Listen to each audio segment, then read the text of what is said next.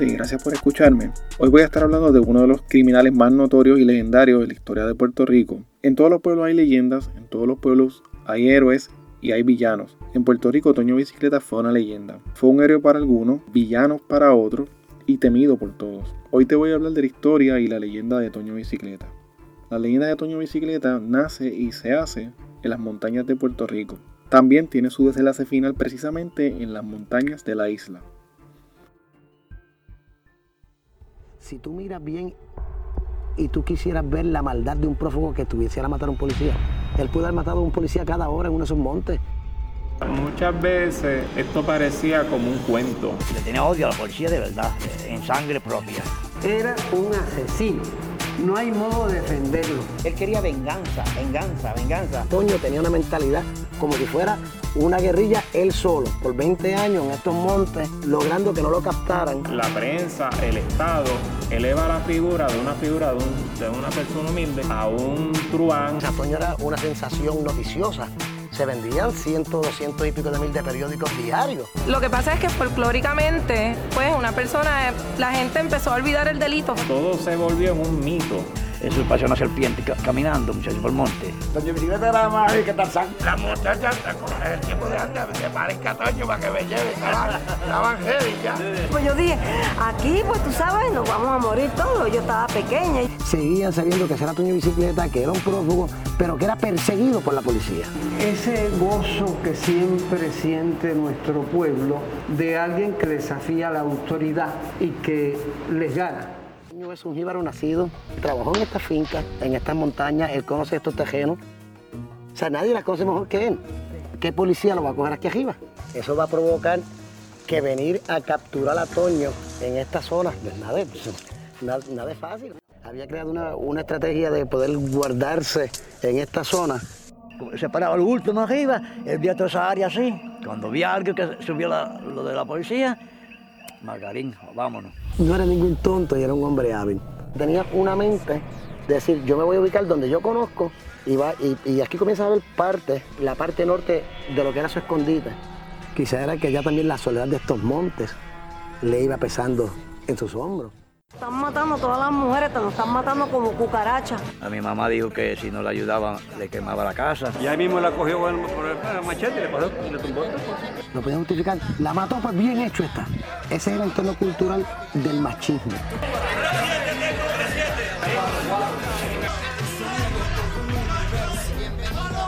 Piensa que todo el mundo está en contra de él, porque ya la gente no lo mira con la misma cara. Y sacó eh, un chota a los picos y todo. No, y quería pasar una Toyota que Pablo tenía por encima, por eso que lo voy a matar Cuando voy a la puerta veo un gato comiendo de la carne que había en el piso del padre de la Pepa. Ahí la gente se rebelaron. Ahora Toño Bicicleta es palo. Ahora yo siento, como hombre también, siento temor de Toño Bicicleta. La cultura social en un momento lo pudo haber justificado. También ahora aclaman por la captura de Toño. Toño Bicicleta nació el 19 de julio de 1943. Su nombre completo era Francisco Antonio García López. Era un hombre pequeño de apenas 5'2, 110 libras de peso. Como podrán ver durante este episodio, la vida de Toño siempre estuvo llena de muchas contradicciones. Incluso hay versiones contradictorias sobre su verdadero lugar de nacimiento. La versión oficial dice que nació en el pueblo de Yauco. Otras fuentes de información indican que nació en Indiera Alta, en el pueblo de Maricao, y mucha gente cree que nació en el pueblo de Lares. No solo hay contradicciones sobre su lugar de nacimiento, hay contradicciones incluso sobre su propio apodo de Toño Bicicleta, porque él fue el primero que tuvo una bicicleta en su pueblo y que enseñó a todos los otros niños de su, de su barrio, ¿no? Montar bicicleta. Se dice también que la bicicleta fue robada y ahí le pusieron el apodo de Toño porque se robó una bicicleta. Otras versiones cuentan que el nombre se lo dan porque cuando escapaba de la cárcel lo hacía en bicicleta. Yo honestamente no sé si había una bicicleta esperándolo afuera de la cárcel, pero es una versión que escuché también. Toño era adventista del séptimo día eso es lo que se establece como cuál era su creencia religiosa. Su hijo lo, comentó en una entrevista. No sé a qué nivel ¿verdad? practicaba su religión, cuán fervientemente o cuán creyente era. Y si los delitos que cometía se justificaban bajo lo que eran sus creencias, ¿verdad? La primera esposa de Toño se llamaba Antonia Rivera y estos tuvieron tres hijos juntos, Francisco Antonio, María Milagros y Carmen Dolores. Hasta ese momento todo era normal en la vida de Toño. Sin embargo, en el 1968 fue acusado de matar a machetazos a su amante, Gloria Soto, en un aparente arranque de celos. Se dice que Toño le cortó la cabeza frente a su hijo de cuatro años y de su hermana porque se enteró que ella estaba casada y obviamente pues también que estaba con otro, es lo que él pensaba. Por este crimen, eh, Toño fue condenado a 185 años de cárcel.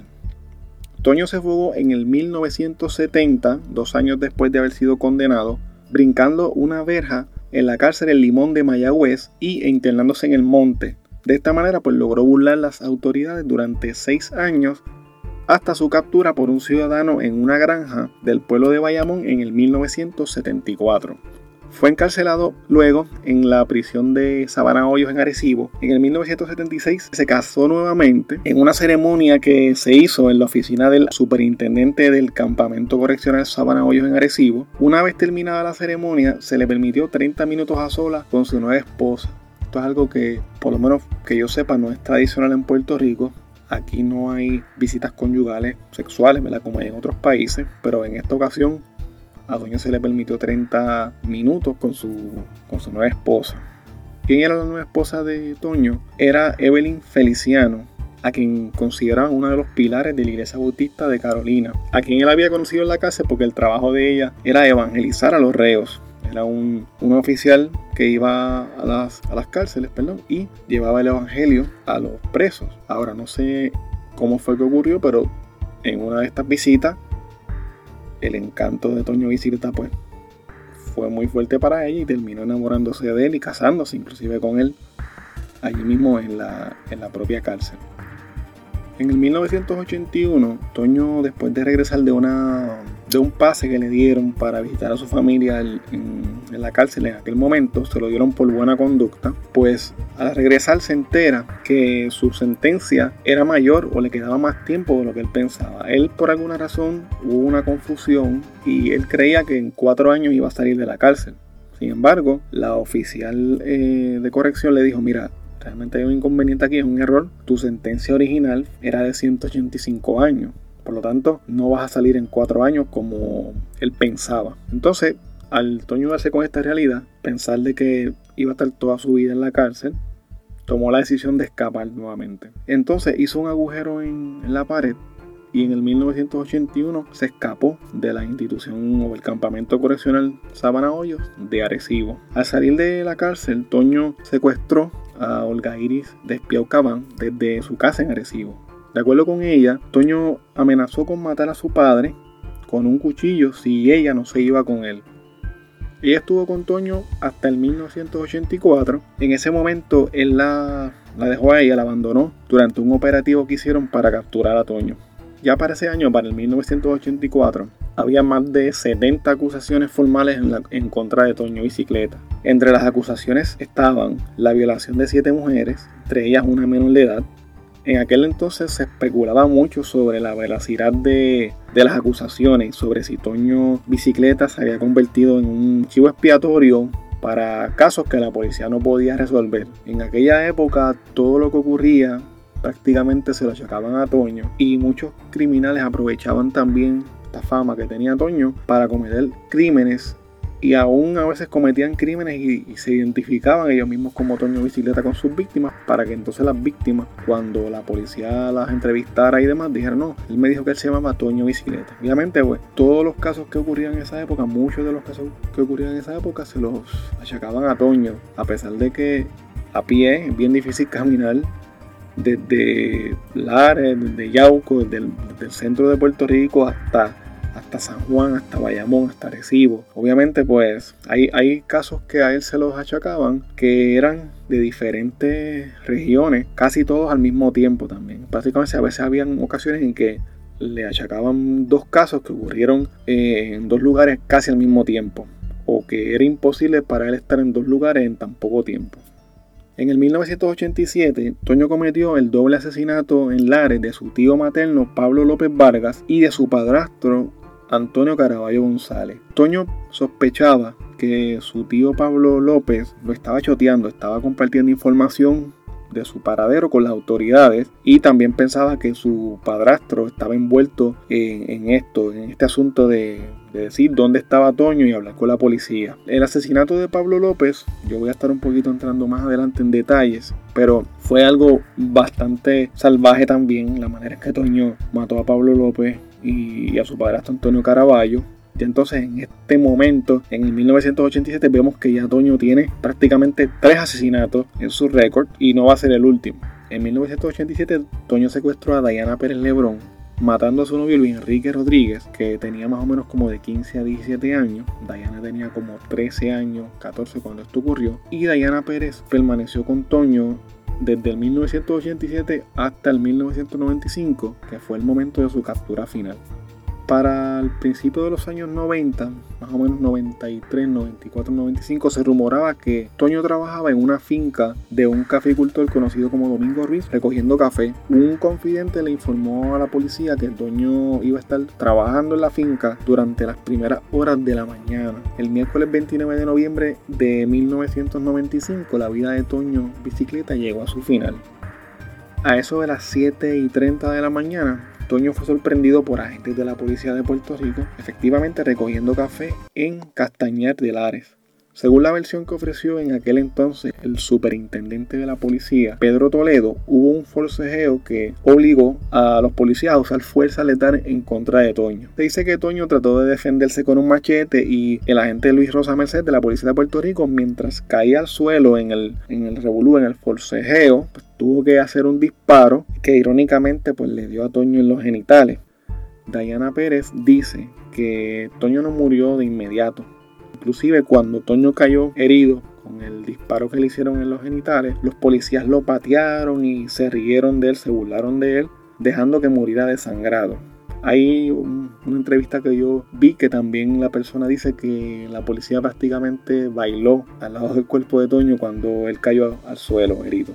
El hijo de Toño piensa que a Toño lo ejecutaron sin misericordia y que no le dieron la oportunidad de, poder tener un proceso de ley como debería ser, ¿no? El arresto, el juicio, la sentencia y, obviamente pues volver a la cárcel, ¿verdad? Porque era lo que él se merecía. Pero la policía decidió simplemente aplicarle la pena capital al momento. O sea, no le, no le dieron ni una oportunidad Simplemente aquí lo tenemos, vamos a acabar con este problema que por tantos años llevamos nosotros tratando de capturarlo y pues simplemente decidieron matarlo. Eh, el hijo de Toño en aquel momento trabajaba como agente de arrestos especiales de la policía y también fue guardia penal. El hijo de Toño Bicicleta trabajaba en arrestos especiales, trabajaba como guardia penal, irónicamente. Y eh, él en una entrevista dijo que si le hubiesen dado la oportunidad de estar en este operativo o en algún operativo, él hubiese hecho todas las gestiones para capturar a su padre y obviamente someterlo al, debido proceso de ley. Cuando la gente se enteró de la muerte de Toño en Castañel de Lares, cientos de personas subieron en sus vehículos 4x4 hasta el lugar donde la policía había matado a Toño. Dicen que eran tantos los vehículos que el dueño de la finca tuvo que cercar eh, el área, la entrada, para evitar que el terreno colapsara. El funeral de Toño se celebró en la funeraria Iris Ariel Lares y su cuerpo fue enterrado en el, el cementerio de esa ciudad. A su entierro dicen que asistieron más de 3.000 personas, obviamente en su mayoría curiosos de toda la isla que fueron a ver en persona a lo que fue en ese momento ver al criminal más notorio de Puerto Rico del siglo XX durante los videos que vi o escuché del velorio, elogiaron a Toño y sus hazañas y lo despidieron prácticamente como un héroe nacional o un patriota.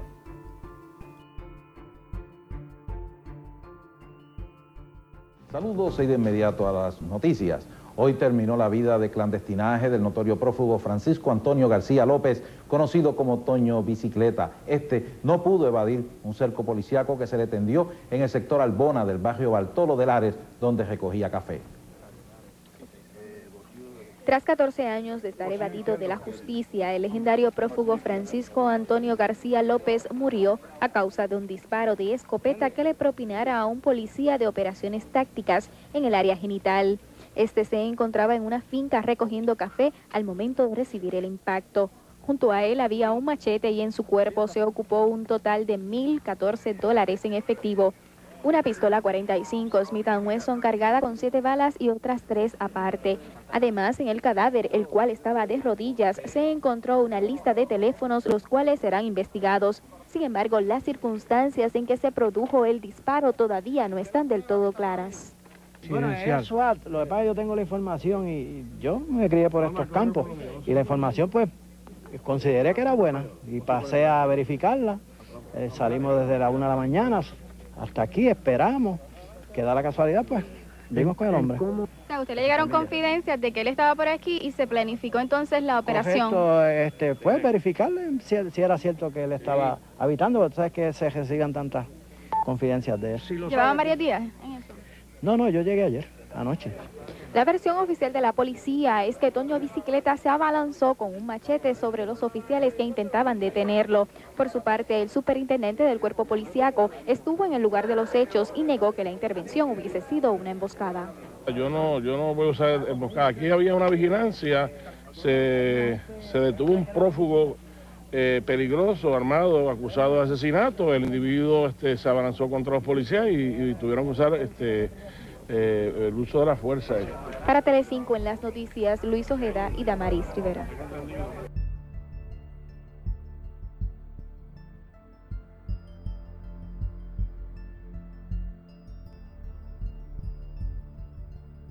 Quiero hablarte ahora de algunas de las víctimas de Toño Bicicleta, de los crímenes que cometió y otros crímenes que no se sabe si realmente los cometió, pero que son parte de su leyenda. Finalmente estaré hablando de la influencia de Toño en la cultura popular de Puerto Rico. Entre las víctimas de Toño se encontraba Gloria Soto, que era la amante de Toño, que fue brutalmente asesinada a machetazos, como lo había mencionado al principio del episodio, y esta fue la primera víctima mortal que se conoce de Toño Bicicleta. Otras víctimas de Toño lo fueron Pablo López Vargas, era el tío de Toño Bicicleta. Toño pensaba que él lo estaba delatando con la policía. Entonces fue a su casa, le prendió fuego por debajo a la casa. Cuando su tío sale ¿no? para salvarse del, incendio, Toño lo mata con un disparo. Esa misma noche, Toño se dirige a la casa de su padrastro, Antonio Caraballo González, y también lo mató. En el caso de Antonio Caraballo, la muerte fue un poco más violenta porque se dice que él descuartizó a- al, al señor Antonio Caraballo. Eh, la persona que encontró el cadáver de Antonio Caraballo vio que los gatos estaban comiendo su carne. Otra de las víctimas mortales de Toño lo fue Luis Enrique Rodríguez, que era el novio de Dayana Pérez. En una entrevista que le hizo la conocida senadora Evelyn Vázquez a Dayana, ella cuenta con muchos detalles cómo fue eh, el suceso de- del secuestro y específicamente de la muerte de Luis Enrique. Eh, ella indica que esa noche ella tenía planes de salir con su novio a las fiestas patronales o las fiestas de pueblo de, de Sabana Grande, pero al llegar a la casa de su novio, él tenía otros planes. Entonces, tomó un carro prestado y se fue junto a Dayana a la orilla de un río en el pueblo de Sabana Grande. Ahí en la oscuridad aparece Toño bicicleta y a punta de pistola les ordena que se bajen del carro, que se quiten toda la ropa y luego los obliga a subir río arriba desnudos. Luis Enrique trata de defenderse en una ocasión agarrando una piedra, pero Toño se da cuenta y le pega en la cara con la pistola. Obviamente lo hizo sangrar al momento. Luego de seguir caminando por algo rato, en una ocasión Luis Enrique le pregunta a Toño si podía ponerse el pantalón, porque ha- hacía frío, estaba mojado, estaba desnudo, y Toño le dijo que estaba bien, que se pusiera el pantalón. Entonces Luis Enrique eh, se puso el pantalón y en ese momento aprovecha de nuevo tratando de defenderse y le tira una patada en la cara a Toño. Eh, pero apenas lo roza, Toño rápidamente viene y le mete un tiro. Y ahí Enrique, Luis Enrique cae por un barranco. Diana dice que ya se tira por el barranco también detrás de él a, socorrerlo. Pero cuando ella agarra a, a Luis Enrique se da cuenta de que él está bañado en sangre y que ya estaba muerto. Además de las víctimas eh, mortales de Toño Bicicleta, él tuvo otras víctimas las cuales vivieron para contarlo, específicamente mujeres víctimas de secuestro y de violación. Entre los casos más conocidos fueron los de Olga Iris Despiao Caban. Esta fue secuestrada por Toño en dos ocasiones y estuvo con él hasta el 1984, desde 1981 más o menos hasta 1984. En ese momento él la abandona a ella durante un operativo que se realizó para capturarlo y pues ella se pudo escapar de Toño. Sin embargo, a ella se le trataba de acusar siempre de que era una cómplice de Toño, tanto así que en el año 2009, 25 años después de los hechos, a Olga Iris, que ella era una, persona mayor, tenía 61 años, la acusa el Estado de encubrir a Toño Bicicleta. Estamos hablando de que Toño muere en el 95, ella en el 84 ya eh, había sido liberada por Toño y en el año 2009 la acusan de encubrir a Toño Bicicleta, le someten un cargo por encubrimiento. Ella en ese momento pues se declaró culpable y la jueza fue bien leniente con ella y fue lo justo, ¿no? La sentenció a cinco días de prisión que eran los cinco días de prisión que ella había cumplido en el 1984 cuando Toño la había secuestrado. Obviamente el caso más notorio de, Toño Bicicleta o de un secuestro o una víctima de Toño fue el de Diana Pérez Lebrón. Ella fue secuestrada en el 1987 y como sabemos pues en ese día Toño mató a su novio Luis Enrique Rodríguez. Él cuando mata a, a Luis Enrique le dice a ella o te vienes conmigo o te mato también. Como sabemos ella permaneció con él por alrededor de 8 años y fue una lo que le llaman víctima del síndrome de Estocolmo en el cual las personas secuestradas se enamoran de su captor obviamente pues tienden a, ser hasta parejas de, de, sus secuestradores. En el caso de Diana yo siempre he visto que acá en, la prensa a veces la, mencionan como la ex pareja de Toño Bicicleta o la pareja de Toño Bicicleta o la esposa de Toño Bicicleta, lo cual para mí está totalmente errado porque una niña de 13 años, una niña de 14 años que es secuestrada por un hombre y adulto, eh, obviamente jamás va a ser una pareja de la persona, o sea, es una víctima de violación, es una víctima de secuestro, no debería ser llamada como la ex pareja de Toño Bicicleta. Como mencioné anteriormente, Diana se encontraba junto a Toño al momento de su captura final. Al verse rodeado, él le grita, Diana corre, y ella, que pesaba solamente como 90 libras, estaba acostumbrada a correr por los montes, salió corriendo. La policía le grita a ella, no te muevas, porque te vamos a volar la cabeza como a Toño Bicicleta. Ella se puso nerviosa, ella quedó petrificada y le gritaba a la policía que no la mataran. Ella cuenta que la policía le, le cayó encima, le dio también a ella, la jamaquearon, la arrastraron hasta donde estaba Toño, eh, hasta que un policía eh, se da cuenta y dice, mira, esa es la nena que están buscando hace años de Sabana Grande, déjenla tranquila. Y entonces la policía pues la dejó de, de maltratar. Ella fue acusada más tarde también al igual que Olga Iri. En este caso la acusaron por posesión de una escopeta que le ocuparon el encima a ella cuando mataron a Toño Bicicleta y fue sentenciada a 5 años de probatoria, los cuales cumplió. Quiero hablarles ahora de lo que son los crímenes de Toño, los mitos de Toño, qué se decía de Toño, de qué se acusaba a Toño. Muchas de estas historias son cuentos, otras son leyendas, otras son cosas que, que la gente se inventaba pero hay algunas que son también ciertas. Por ejemplo, el, el, hijo de Toño cuenta en una entrevista que Toño siempre se recortaba, se acicalaba, planchaba su ropa, siempre le gustaba verse bien y era bien vanidoso. Obviamente esto lo hacía ver una persona bien, bien apuesta, bien llamativa y tenía mucha suerte con las mujeres. Decían que él era todo un Casanova y que las mujeres querían inclusive que Toño la secuestrara. Eso era como una broma que se hacía en, los campos, que las mismas mujeres querían que Toño la secuestrara. Toño se pasaba por las montañas, dicen que se conocía la cordillera de arriba abajo, iba a pie o iba en bicicleta. Se alega que quemaba fincas a los agricultores, que los amenazaba y que violaba a las hijas adolescentes de los dueños de la finca. Durante las elecciones aquí en Puerto Rico, la gente inclusive llegó a, tirar papeletas eh, con el nombre de Toño Bicicleta como candidato a la gobernación, como candidato a alcalde, a representante, etc. El nivel que él tenía de, de fama en el pueblo pues era así de grande. Incluso la policía mostró cierto respeto o hasta miedo por las habilidades que tenía Toño para evitar ser capturado. En algunas de las búsquedas los policías ni siquiera usaban jabón cuando se bañaban en los ríos de la montaña por temor a que la espuma del agua lo, los, lo delataran ¿no? y alertaran a Toño de que ellos estaban por el área. También se dice que ellos usaban unas botas militares que la huella era al revés para que Toño mirara la huella y pensara que ellos iban en una dirección y ellos realmente iban en otra dirección. Era una táctica que había para confundir.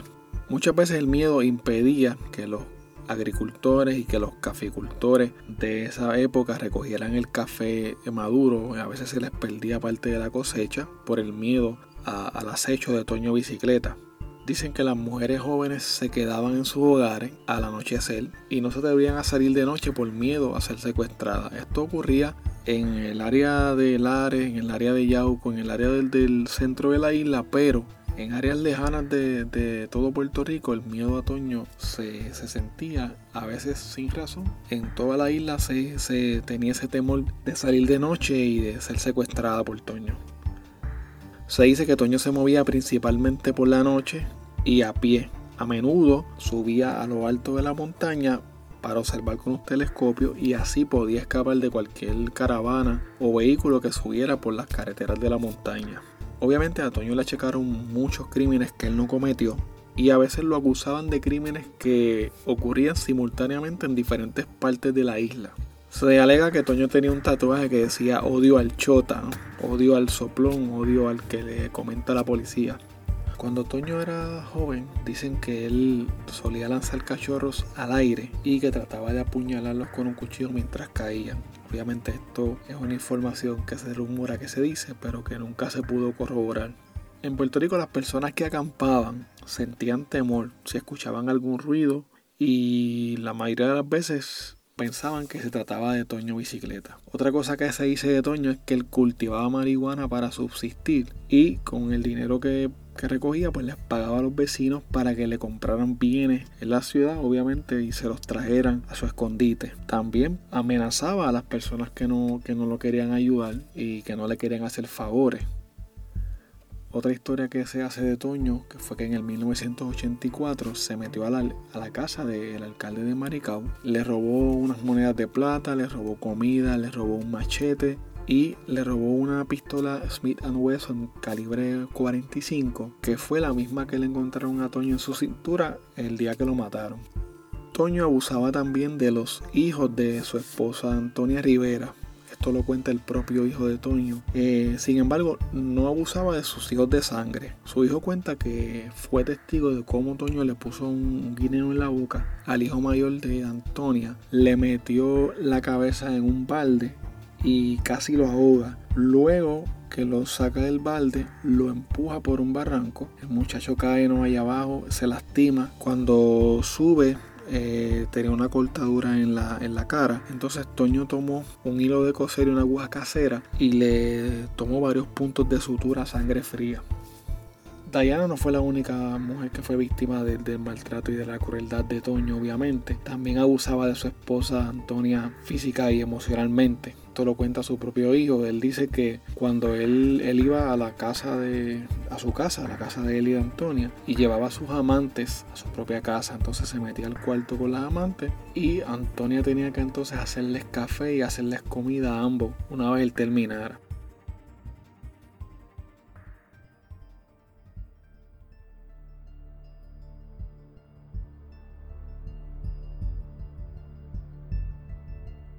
A pesar de los crímenes que cometió Toño Bicicleta, a pesar de lo abusador que fue con las mujeres, Toño tuvo una importante influencia en la cultura popular puertorriqueña. Se hicieron varias canciones sobre Toño Bicicleta, por ejemplo, artistas como Tony Croato, Marvin Santiago y hasta Residente lo han mencionado en algunas de sus canciones.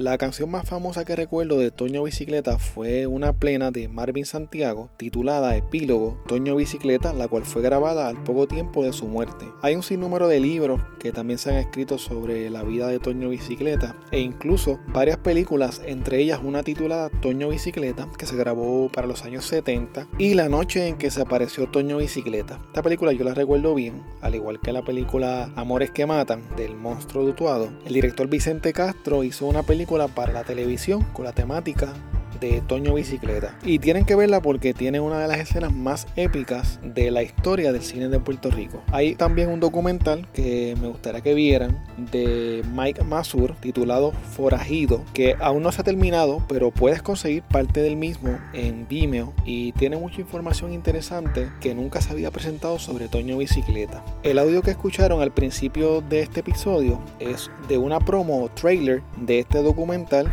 y voy a tratar de dejarles el enlace para que lo puedan ver.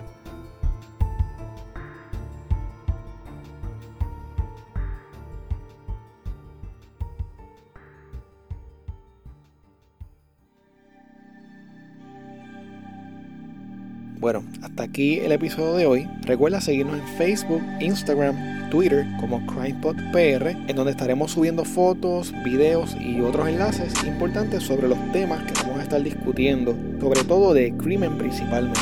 Recuerda también suscribirte a este podcast en tu aplicación favorita de podcast. Muchas gracias y hasta la próxima semana.